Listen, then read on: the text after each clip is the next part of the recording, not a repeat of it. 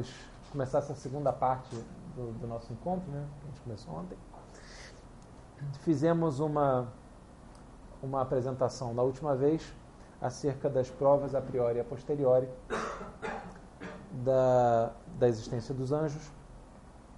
E como as duas, embora sejam, pelo menos eu, eu as considero assim, é, provas de racionalidade, ou não demonstrativas ou apodícticas, né? uh, provas de razoabilidade. Né? É mais razoável você dizer que existem que você dizer que não existem.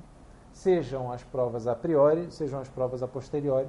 As duas inclinam a razão natural a dizer ali há né, essa criatura que nós definimos né, como uma substância separada intermediária, né, que é distinta da alma humana separada, né, porque a alma humana não é a substância do homem, ela é co-princípio com a matéria né, do que é o homem. Né. Então, com a morte, a, a, alma separada do corpo não é a mesma coisa que um anjo. Né. É, primeiramente, porque ela não foi feita para operar no estado em que ela se encontra separada do corpo. Ao contrário do anjo, que é, ao qual é próprio não ter corpo. Né? Então, são duas coisas bastante distintas. É... Então, nessa parte da, da exposição, eu queria ir a dois aspectos centrais, que são as duas faculdades uh, que os anjos possuem. São duas faculdades imateriais, porque ele não tem faculdades sensitivas, né? não tem faculdades sensíveis, né? e por isso não as tem sensitivas nem imaginativas, etc. Tem duas faculdades, que é o intelecto e a vontade. E mediante essas duas, ele vai fazer ah, aquilo que. Né, muito mais do que aquilo que a gente consegue fazer com cinco. Né? A nossa mot força motriz ela é subordinada em parte à vontade, mas ela não, ela não se resume, a, ela não se reduz inteiramente à vontade. É, Para eles, por exemplo, a força motriz está vinculada diretamente à vontade. Né? A gente precisa de faculdades imaginativas para entender, e o anjo não. Né? O anjo entende diretamente numa relação ah, do intelecto com a coisa, com o ser da coisa.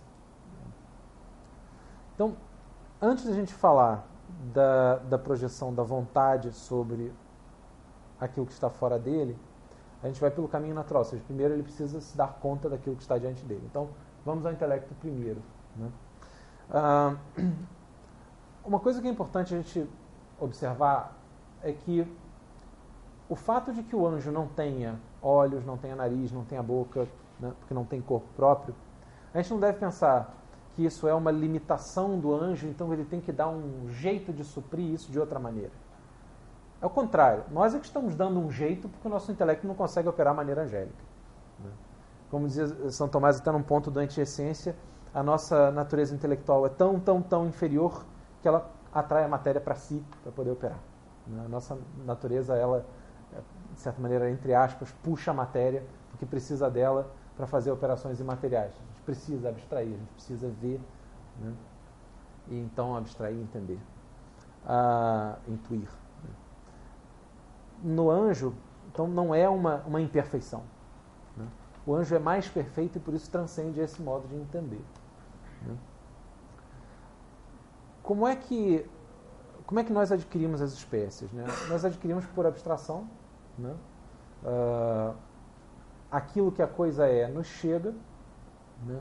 passando pelos fantasmas, né? passando pela faculdade imaginativa e chegando, uh, passando, digamos, pela iluminação do intelecto agente. Só estou dando uma recapitulada, imagino que devam ser, ter, ter uma familiaridade com esses conceitos. Uh, com essa esse ato do intelecto agente, ele ilumina aquele fantasma de modo a ver ali o, digamos, a razão inteligível da própria coisa. Né? Mediante o fantasma ele alcança o que é aquela coisa. Né? E com isso ele toma aquele intelecto possível né? e o faz intelecto em ato. Né? É assim que a gente vai levando ao ato o nosso intelecto. Nós temos uh, uma faculdade com divisão, ou seja, intelecto agente e intelecto possível. Né? Uh, e o intelecto possível é levado ao ato por essa abstração, né? essa iluminação do intelecto agente. quando o nosso intelecto possível chega ao ato, por exemplo, é a primeira vez que nós vemos, nós vemos algo, a primeira vez que nós entendemos esse algo, uh, a gente sai de uma potência pura e a gente adquire numa consideração efetiva, ou seja, eu estou pensando naquela coisa, não está apenas guardada no meu intelecto. Então a gente vai do, da, do tábula rasa para a consideração efetiva e ali fica na perfeição do intelecto. Quando você não está pensando mais, você fica naquele conhecimento habitual, que é, digamos, uma pessoa que conheça a, a, as ciências matemáticas, mas não esteja pensando numa equação nesse momento, tem esses conhecimentos à maneira habitual. Né? É, que é o, o a gente chama de ato intermediário entre não saber uma coisa e estar efetivamente considerando aquela ciência. Esse ato intermediário é a posse habitual daquele determinado conhecimento, ok? Então, ah, quando nós pensamos em algo, o levamos a esse grau 2, entre aspas, de ato, que é o ato mais perfeito, que é a efetiva consideração daquela ciência, daquele conhecimento. Tá? O anjo, devido à capacidade que ele tem de entender, seja, por exemplo, outros anjos, né? seja as criaturas imateriais a uma maneira superior,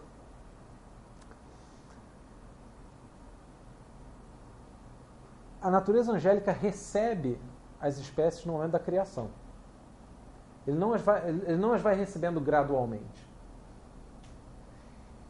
Ele não recebe, por exemplo, como nós entendemos. Por exemplo, nós, no momento que a gente, a gente entende o que é um gato, não quer dizer que a gente saiba tudo acerca do que é um gato. A gente sabe o que é, sabe uma distinção, a gente sabe essencialmente que aquilo ali é um gato. Mas isso não nos torna imediatamente né, zoólogos especializados na natureza felina. Né?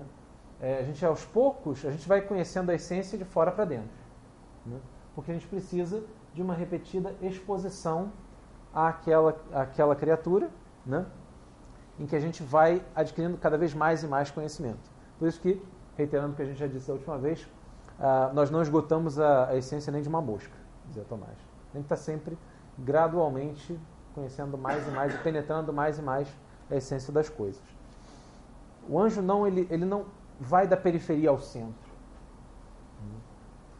Ele é capaz de operar com espécies inteligíveis que são tão ricas que se fossem infusas em nós, nós não saberíamos muito o que fazer com elas.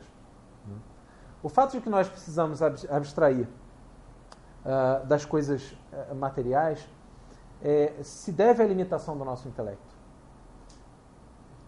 Em outras palavras, não adianta você, você ter uma ideia absolutamente genial diante de você se você não consegue fazer nada com ela, se você não consegue entendê-la. Né? Vamos tentar fazer uma analogia muito, muito uh, imperfeita, mas digamos, se você não sabe Uh, se você não sabe calcular, por exemplo, uma força qualquer ou uma interação de forças, né?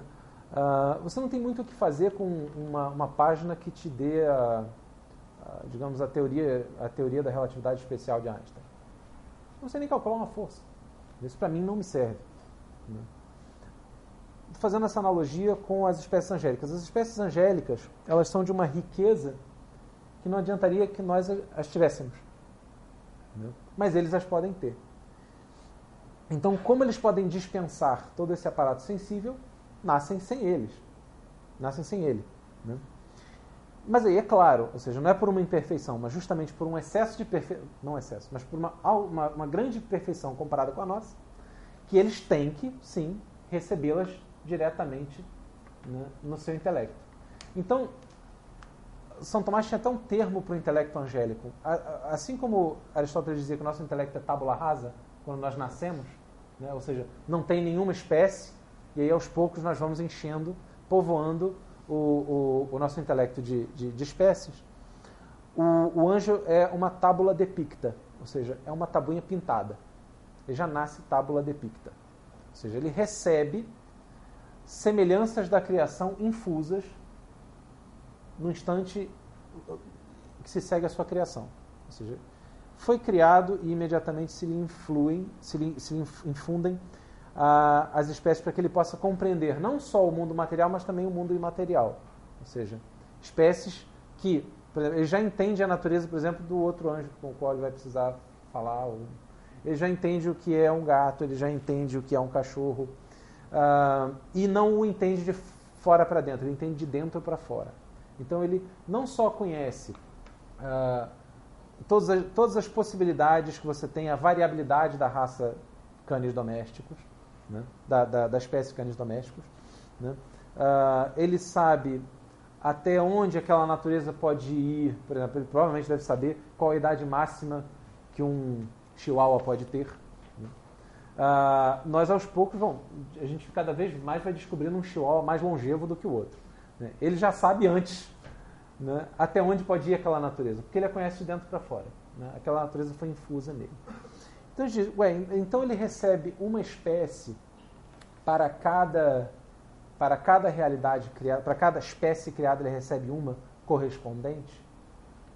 Não necessariamente. Nós precisamos uh, de uma espécie para cada essência abstraída, porque a gente, inclusive, tem do contato com a essência abstraída. A gente precisa quase de uma relação unívoca, biunívoca entre elas. Né?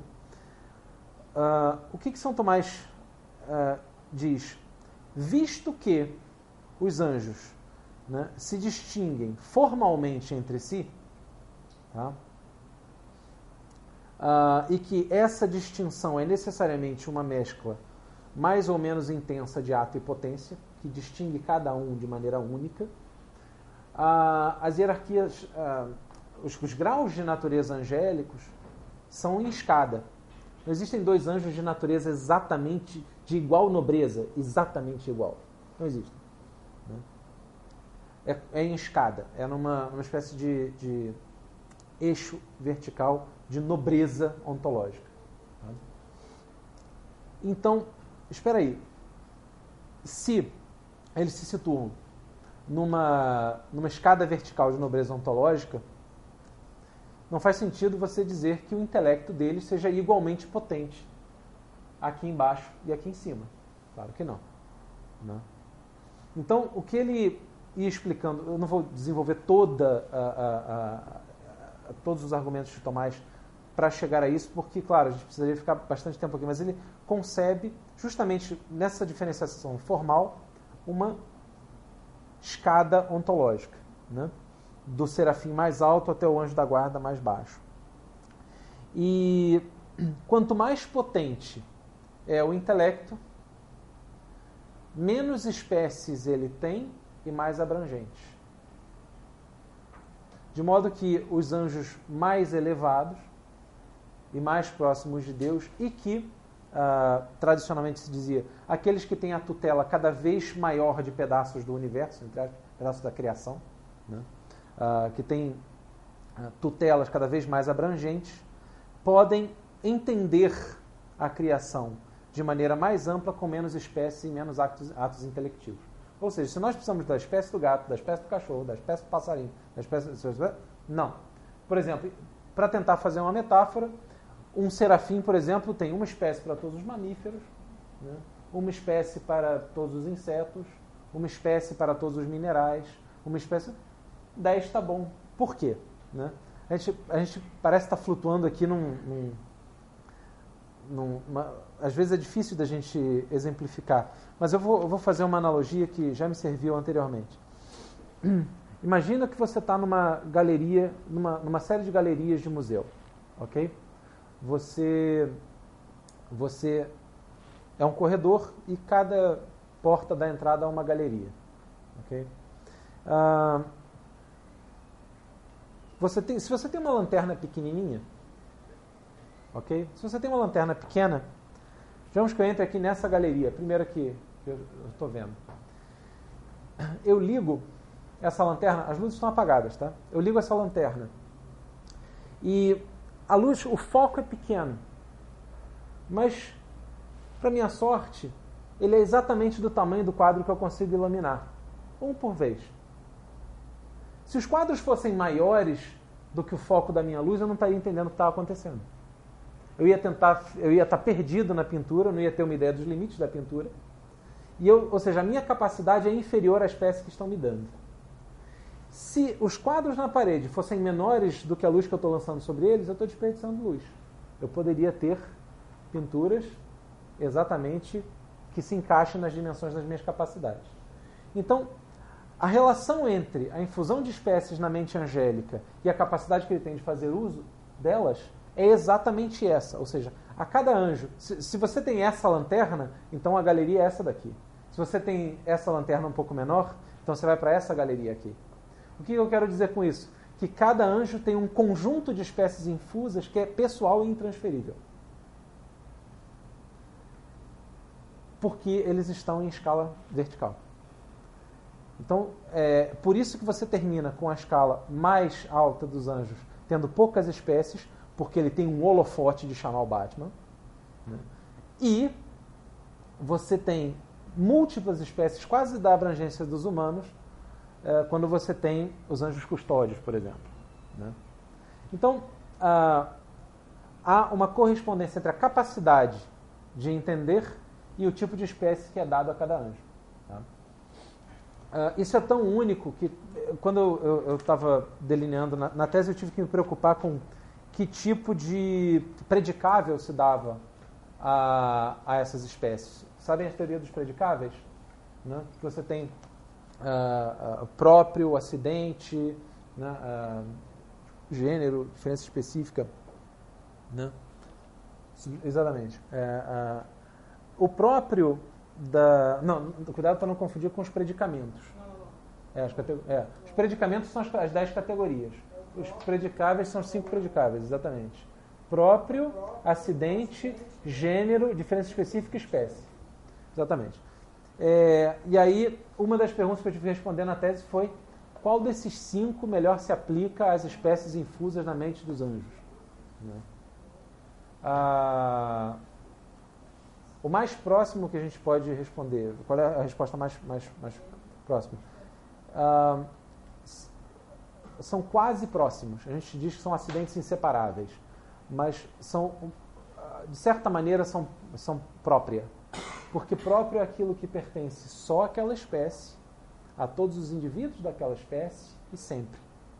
Tá? É aquela característica que se atribui. Por exemplo, é próprio do homem rir. Né? Só nós rimos se os anjos riem é por analogia, é outra coisa. Mas, digamos assim, aqui onde nós estamos, só, os, só o homem ri, todo homem é capaz de rir, né? só o homem é capaz de rir, todo homem é capaz de rir e é sempre capaz de rir. Né? Ah, isso é algo. Por que, que isso é próprio do homem? Porque dele, ele, isso emana imediatamente da, da, da nossa essência.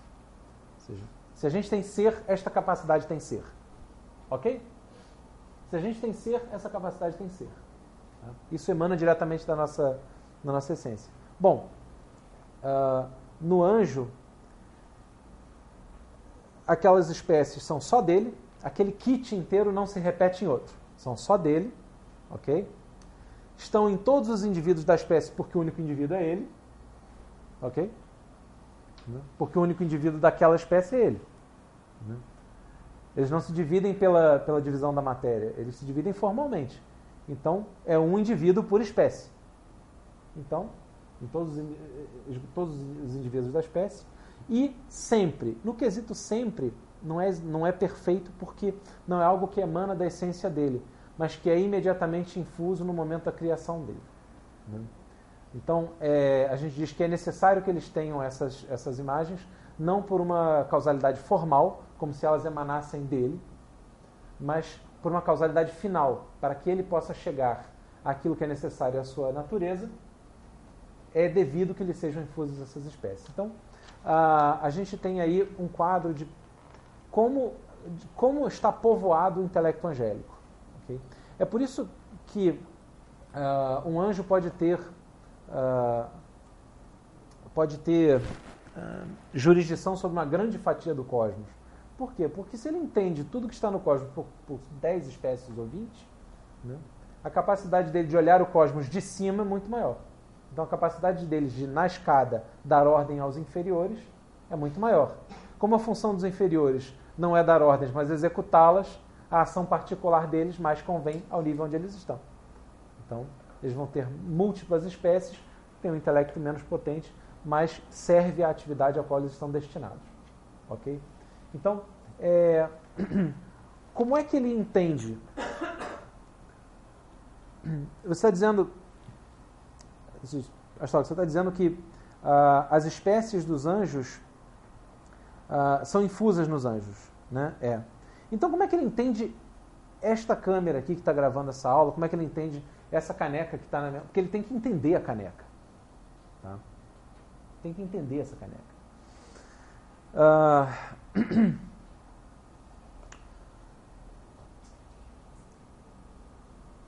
O intelecto angélico, como é que eu vou dizer isso? Você pode me dizer, se, se a sua espécie, esse foi o grande problema que São Tomás teve que enfrentar na doutrina dele, que deu dor de cabeça a Caetano, deu dor de cabeça a João de Santo Tomás, deu dor de cabeça a, a, a Silvestre de Ferrara, é, deu dor de cabeça a Caprelo, foi o seguinte: se você tem na sua mente infusas todas as espécies que você precisa para entender o cosmos, e essas espécies são capazes, pela riqueza delas, que riqueza é essa? Elas são espelho não exatamente das coisas enquanto elas existem, mas, ou seja, apenas dos aspectos formais que nós recebemos. Por que, que as nossas espécies que nós abstraímos não conseguem dar conhecimento direto do, do, do indivíduo, mas apenas reflexivo mediante a nossa cogitativa e os nossos sentidos? porque a maneira como nós a, ah, a, adquirimos essa espécie é passiva. E se é passiva em nós, nós aprendemos mediante o que é ativo na coisa. Por isso que nós não entendemos a matéria. Matéria é princípio passivo. Nós aprendemos o que é da forma da coisa, porque é o que há de ativo na coisa. E o entender em nós é passivo. Né? Mas isso não quer dizer que o indivíduo material seja ininteligível em si. Não tem nada que impeça. Se ele tem ser, ele é inteligível. O problema é nosso, a limitação é nossa, é o nosso modo de entender. Então, no modo angélico, as espécies que ele recebem não são semelhança apenas dos aspectos universais da coisa. Elas contêm as razões da matéria porque elas são espelho das razões criativas de Deus. Deus está dando uma espécie de modelo daquilo que ele fez. Por isso que elas têm, ela tem também a capacidade de gerar conhecimento do indivíduo. Porque ela possui a riqueza da forma e da matéria das coisas. ok? Aí você vai me dizer, então aí vem o problema. Peraí, se ela dá conhecimento da forma e da matéria das coisas, né, ela dá conhecimento efetivo do indivíduo, então como é que o anjo, apenas matutando nas suas ideias, não pode saber, por exemplo, o que eu vou fazer amanhã? Porque se ela me dá conhecimento das razões materiais das coisas, e se me dá conhecimento de tudo que uma espécie pode fazer, né, e o anjo se situa num plano não exatamente temporal de entendimento, se der tempo, a gente até vai a isso, mas senão a gente passa para a realização da vontade nas coisas, que é uma outra metade dessa exposição. A gente trata nas perguntas. Mas, se é esse o caso, então por que, que o anjo não conhece os futuros contingentes? Que é contrário à fé e também contrário à razão. Ou seja, se eles não estão aí ainda, né, o anjo não conseguiria fazer isso apenas meditando nas razões criativas que estão impressas na mente dele, né? São Tomás diz aí uma coisa bastante interessante. Ah, o conhecimento se dá por assimilação. Lembra? Assimilação do intelecto à coisa. Ok? A assimilação entre o intelecto a coisa é o que a gente chama de conhecimento. Né? Ou até mesmo, ou verdade, definição de verdade, a assimilação entre o intelecto e a realidade. É, Ora, não pode haver conhecimento real daquilo que ainda não existe se não existe ser na coisa para se assimilar ao que está na mente. A culpa dessa vez não é do intelecto que é insuficiente, mas da coisa que ainda não existe. O vetor é contrário no caso do conhecimento presencial angélico. O conhecimento desta caneta, desta, dessa caneca aqui, é, se dá na medida em que, essa, em que a caneca, caneca passa a existir. Porque isso aqui é só uma, uma, uma aproximação. Né? Aí ela começa a participar efetivamente da espécie das canecas. Pelo amor de Deus, estou falando de formas artificiais aqui, tudo se complica, mas vamos tratar como cachorro, esquece a caneca. Ah, é, um anjo sabe, desde o momento da criação dele, o que, que é um cachorro, quantos anos pode viver, qual o clima que ele pode suportar, qual o máximo de filhos que uma cadela pode ter, que a gente só vai descobrir quando, enfim, o Guinness disser de novo, e amanhã vai ter outra edição, é, etc, etc, etc. Uh, mas né, ele não sabe que esse cachorro existe antes que o cachorro exista. Ele sabe o que é um gato, mesmo antes de ter visto o gato nascer pela primeira vez, ou ter sido criado no momento em que Deus decidiu criar o gato. Né? Ele já sabia o que era, né? porque ele tinha toda a conformação do gato na mente dele. Mas ele não pode dizer, ah, esse gato aqui está diante de mim, antes que o gato tenha ser, porque não pode haver assimilação entre a razão criativa, que tem os aspectos formais e materiais do ser daquela coisa, com algo que ainda não tem ser. Então a assimilação não se produz. Por defeito da coisa, não do intelecto. A via contrária. Entendeu? Então, uh, por exemplo, ah, isso se aplica aos acidentes? Também. Ou seja, não está tendo ser o acidente de que o Astorga está sentado. Aí vem aqui e me sento. Agora esta realidade, esta realidade tem ser. Então ele consegue entender que eu saí da posição de em pé para estar sentado, porque é um novo modo de ser que se aplica à minha pessoa, dentro da variabilidade da espécie e da variabilidade deste indivíduo. Entendeu? Então, de uma maneira muito geral, é assim que a gente tem, uh, que a gente descreve o entendimento dos anjos acerca do, do, do mundo material. Ok? Não, uma citação que era de Caetano, mas que você por um momento achou que era do oponente do Caetano e que dizia exatamente o que São Tomás estava dizendo, ou seja, você é flamenguista, e você vê o Palmeiras cantando o hino do Flamengo, você passa a não entender nada. É, eu tive um acidente desse de tese três dias antes de entregar a biblioteca. Né? Pra, pra, pra, é, eu quase tive um colapso. Mas depois, depois virou um artigo, porque foi um acidente editorial, e depois eu vou contar essa história. Mas, uh, e era sobre um capítulo central justamente da teoria do conhecimento angélico. É, mas, enfim, quanto aos aspectos, ou seja, a gente deu uma pincelada sobre a, a natureza do intelecto angélico, ou seja, como essas espécies são infusas, são adequadas a cada um deles, o conjunto de espécies é pessoal intransferível, porque o nível de cada intelecto é também pessoal intransferível, porque é uma escala. Então, só para fechar essa ideia, o anjo não tem o um intelecto agente, o um intelecto possível, porque ele não precisa abstrair. Ele tem, novamente, em menos, ele faz mais. Ele não tem um intelecto possível e um intelecto agente. Ele tem um só intelecto em ato. O que muda nele é apenas a consideração efetiva e o conhecimento habitual, que é mediante ele desejar voltar à sua capacidade intelectiva a esta coisa ou aquela, ou a esse interesse particular ou aquele em determinado momento da existência dele. Né? Uh, tem essa atividade para realizar, tem aquela atividade, então ele pode considerar efetivamente uma coisa, depois deixá-la em hábito e considerar outra. Mas ele não tem nada na potência plena, ou seja, na, na tábula rasa dele não existe. Né? Então não tem intelecto agente, não tem intelecto possível. Isso é segundo Tomás. Se vocês forem a Escoto, por exemplo, Escoto ia defender que isso é, é totalmente. São duas escolas que são bastante diferentes nesse aspecto. Eu acho que Tomás está com razão. Mas só para ilustrar, Escoto vai dizer que eles uh, que a imaginação e a abstração não é algo, uma espécie de mediador necessário, então ele pode realmente adquirir as espécies dos singulares uh, mediante consideração dos singulares, o que é quase uma espécie de sentir sem sentidos, que é bastante difícil de explicar. Escoto dá a explicação dele, eu só estou ilustrando né, como isso uh, se dá na história da filosofia. E por isso que Escoto vai dizer que sim, ele acha que os, os anjos têm intelecto possível e intelecto agente. Mas essa essa a gente está aqui no âmbito da, da doutrina angélica de Tomás. Né? E, muito bem, então ele entendeu o que é esse pedaço de pedra. Né? Ele entendeu o que é esse pedaço de pedra. Uh, e ele agora vai mover esta pedra para que o sepulcro se abra. Né? Então, como o anjo move a pedra? Né? Uma coisa que eu disse a vocês na primeira metade, talvez esteja nas perguntas, talvez não esteja exatamente na, na aula, mas uh, não dá para dar uma resposta né, exata e perfeita a essa pergunta, porque nós não estamos dentro da consciência do anjo. Né? Então nós não operamos os motores dos quais ele se vale. Mas eu vou colocar uma coisa aqui que é bem interessante para a gente considerar, que provavelmente a gente não tinha meditado. Uh, vamos lá. Me parece que a maior dificuldade que a gente tem para dar um, um pulo na compreensão disso é como é que uma vontade, que é uma faculdade completamente imaterial, ok? Né? Livre-arbítrio, uma faculdade espiritual, o anjo tem, nós temos. Né? Como é que uma faculdade plenamente imaterial vai influir, mediante sua ação, algo que está na matéria? Ela vai empurrar, ela vai. Como é que ela produz esse ato? Né? E sem ser um, um escape, né?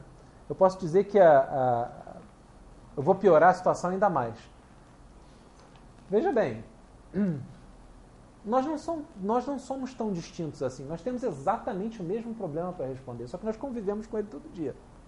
Que é o seguinte, nós temos livre-arbítrio. Nossa faculdade eh, da vontade, ela é imaterial. Não obstante, quando eu quero, eu levanto meu braço. E é absolutamente livre, eu sou responsável moralmente pelos movimentos do meu braço. Olha o problema.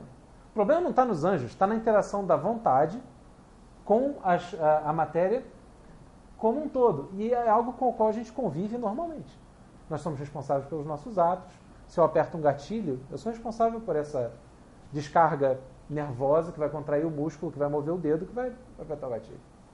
Mas isso, não obstante, saiu de uma faculdade que é imaterial. Então, os anjos, na realidade, não têm um problema novo. É que a gente não estava olhando o problema que já está aí. Né?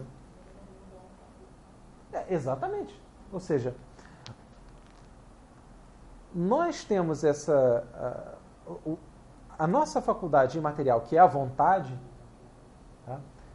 ela é uma faculdade imaterial que opera em um, uma realidade material, a qual ela está unida por uma relação transcendental, porque ela é uma faculdade que radica da alma e a alma está numa relação transcendental com o corpo. Ok? Então, há uma conexão desta faculdade material com essas faculdades motrizes materiais. Por onde? Pela união substancial, pela unidade substancial do meu próprio corpo. Eu sou corpo e alma. Né? Então, há uma conexão entre essa faculdade e as faculdades materiais. Quando eu é, é, efetivamente desejo mover o braço, parece estranho, mas há uma, um acúmulo de atividade elétrica dentro do meu, na parte motriz do meu encéfalo. Isso daqui é levado ao, ao, ao nervo correspondente do meu braço, que é levado ao músculo, que é levado ao membro. Mas isso partiu de um princípio imaterial. Primeiro a gente entender, tem que entender que isso é um fato. Embora seja difícil de explicar, mas a gente possa explicar que, pelo menos, a gente consegue entender, no caso do homem, mais imediatamente, porque há uma relação transcendental entre corpo e alma, mas não vai embora o problema. Só estou mostrando para vocês que há uma realidade aí que é difícil de entender, mas que a gente não pode negar. Ajuda a gente a entender que nada impede, a gente sempre vai dizer, nada impede que uma faculdade imaterial que produza certo ato ou produza certa impressão sobre a matéria e a matéria seja dócil a esta faculdade imaterial. Ora, se a matéria não é dócil à informação pela forma substancial, não sei o que ela é. E a forma substancial é totalmente imaterial. Né? Então não é algo impossível. Falando que esta ação da vontade ela é operada de um princípio imaterial. Né? Antes da gente voltar aos anjos, só mostrar como isso daí é, já ah, foi objeto de estudo dentro da, da, da neurociência. Ah, houve estudos que colocavam um eletroencefalograma ativo na pessoa e a pessoa quando quando queria apertava um botão. Assim, ó, quando você quiser você aperta o botão. Você só vai me dizer uh, o momento em que você decidiu que ia apertar. Né? E a pessoa tinha um cronômetro rodando, ela ia dizer o, o momento e ia, ia apertar. Eu quero Decidi que queria e apertei. E o experimento, esse foi um experimento feito em 83, depois repetido em 2009 e posteriormente também.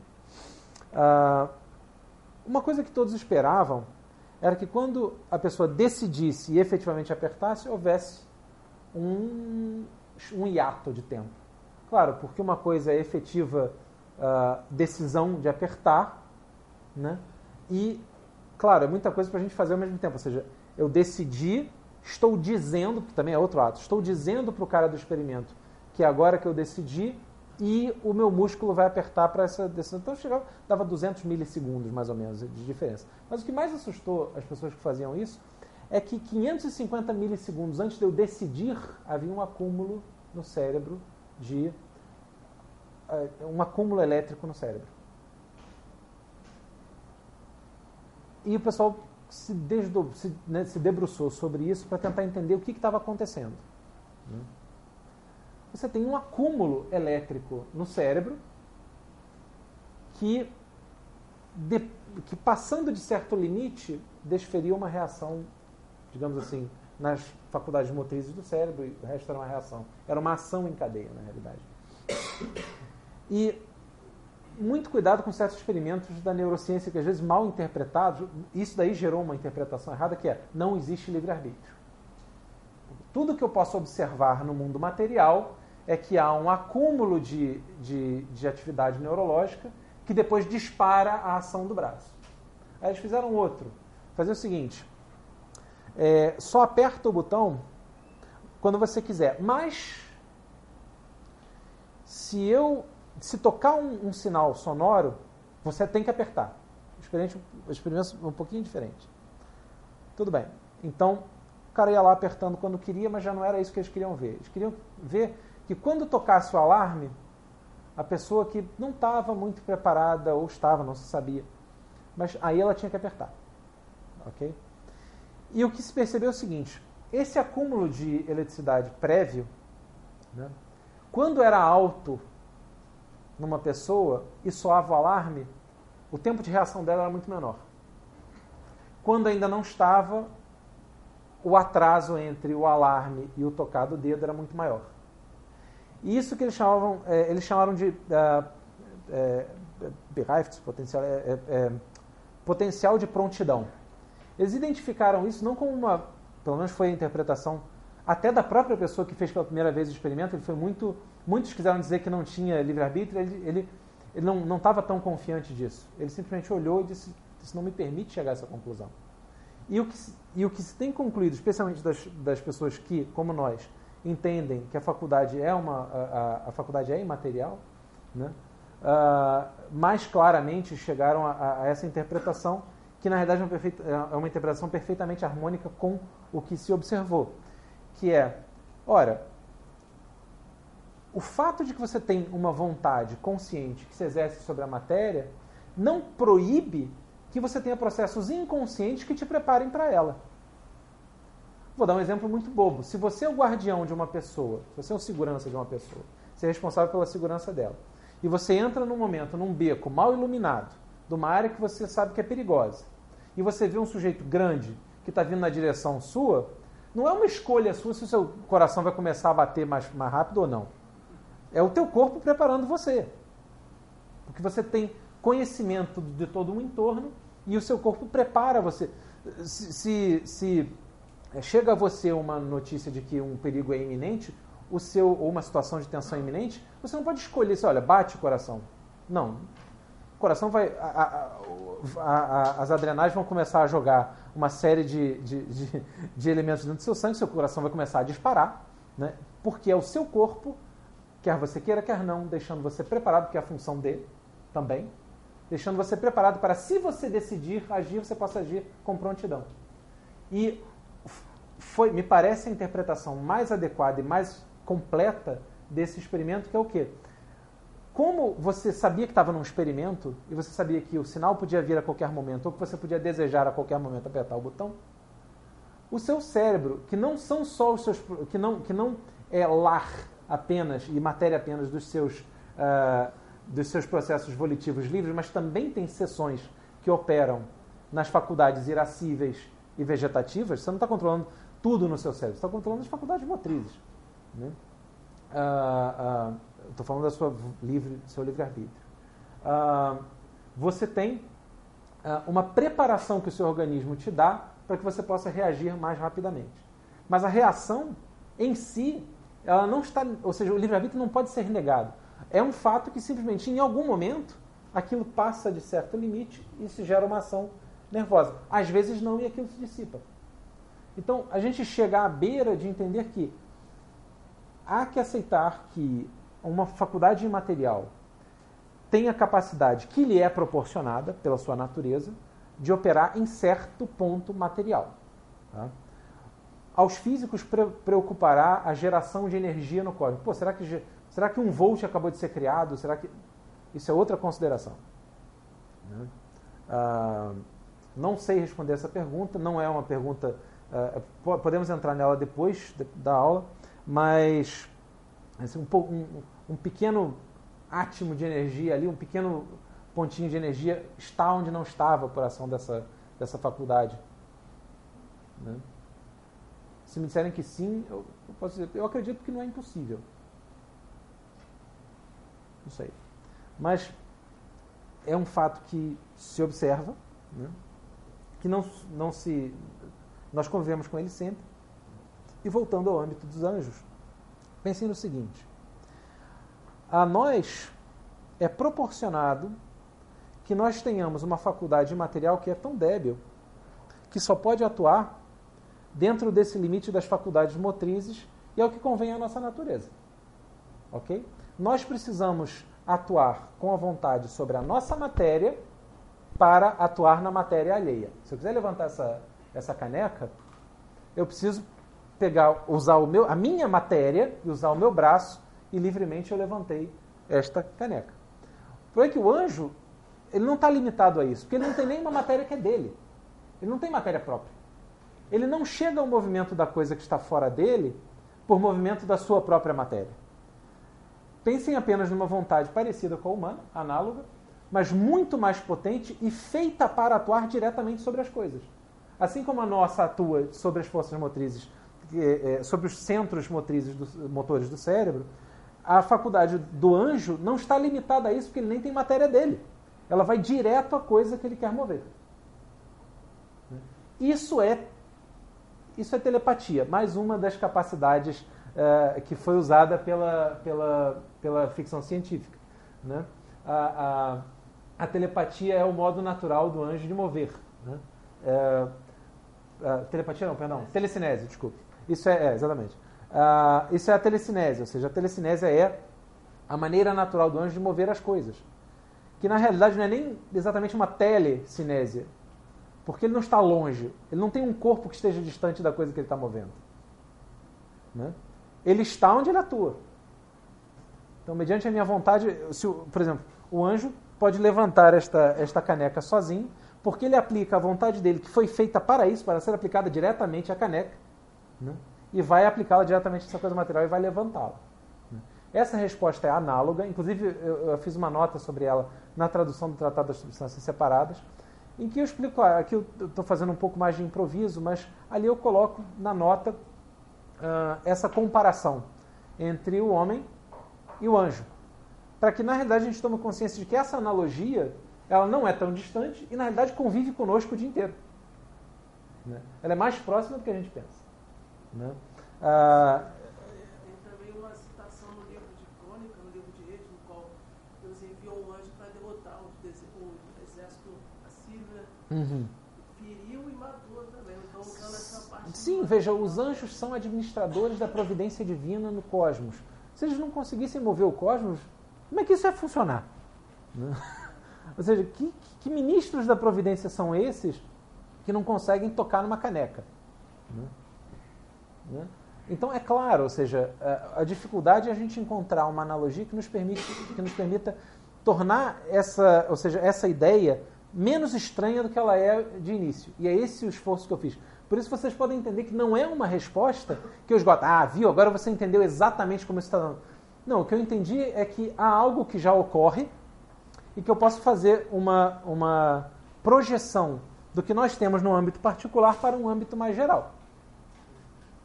Né?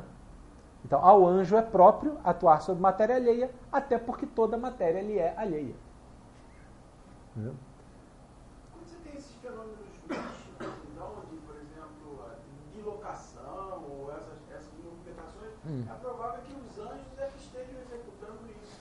Aí, ah, aí é, é bem amplo o campo. A bilocação especificamente, aí tem um capítulo só sobre ela, tem discussões só sobre ela, é algo muito específico, nem, nem vou entrar, mas, por exemplo, é, de, claro, de eventos, uh, de, de, movimentações. Foi aquilo que eu expliquei antes, ou seja, nas, nos, nos momentos de possessão demoníaca, uh, em que você tem a mesa voando, torneira abrindo sozinha, e a água subindo em vez de descer. Uh, é uma criatura que, pela sua natureza, ela foi criada para conseguir atuar dessa maneira, por mais que ela não esteja na graça. Né? É, por mais que ela é, use para fins destrutivos, porque Deus o permite. Né? Mas uh, ela foi criada para assim poder atuar, e ela não perde o que é da natureza dela. Né? Então, uh, uh, você tem justamente a aplicação direta da vontade sobre essa torneira, Assim como nós aplicamos diretamente nossa vontade sobre uma parte do cérebro, que vai ao braço, que vai ao dedo, que vai à torneira. Né? Então é uma maneira que a gente pode fazer uma, um paralelo entre as duas situações e uma projeção. Ou seja, um paralelo e uma projeção. E com isso a gente pode esquadrinhar, tentar observar como é que, ou seja, como é que isso não é tão absurdo assim. Né? Ou como não é tão distante assim do nosso entendimento, por mais que análogo. Né? Ah, então, essas duas, uh, duas capacidades angélicas né, já são bastante, é, digamos assim, bastante alimento para a cabeça, né? Uh, só fazendo essa apanhado final. Então a gente mostrou o que que, ou seja, uh, como é que as, as espécies estão no intelecto angélico, de que tipo elas são e como elas permitem entender o indivíduo. E depois fomos para o aspecto da vontade, e o mais difícil, que era, vamos dar uma conta disso, é uh, explicar, então, se eu entendi o que é, por exemplo, esta caneca, como é que eu consigo movê-la? Né? E, e, chegamos a esse paralelo para a gente poder, pelo menos, lançar alguma luz sobre isso. Uh, são as duas faculdades principais do anjo e uh, eu vou abrir para perguntas e obrigado a todos aí por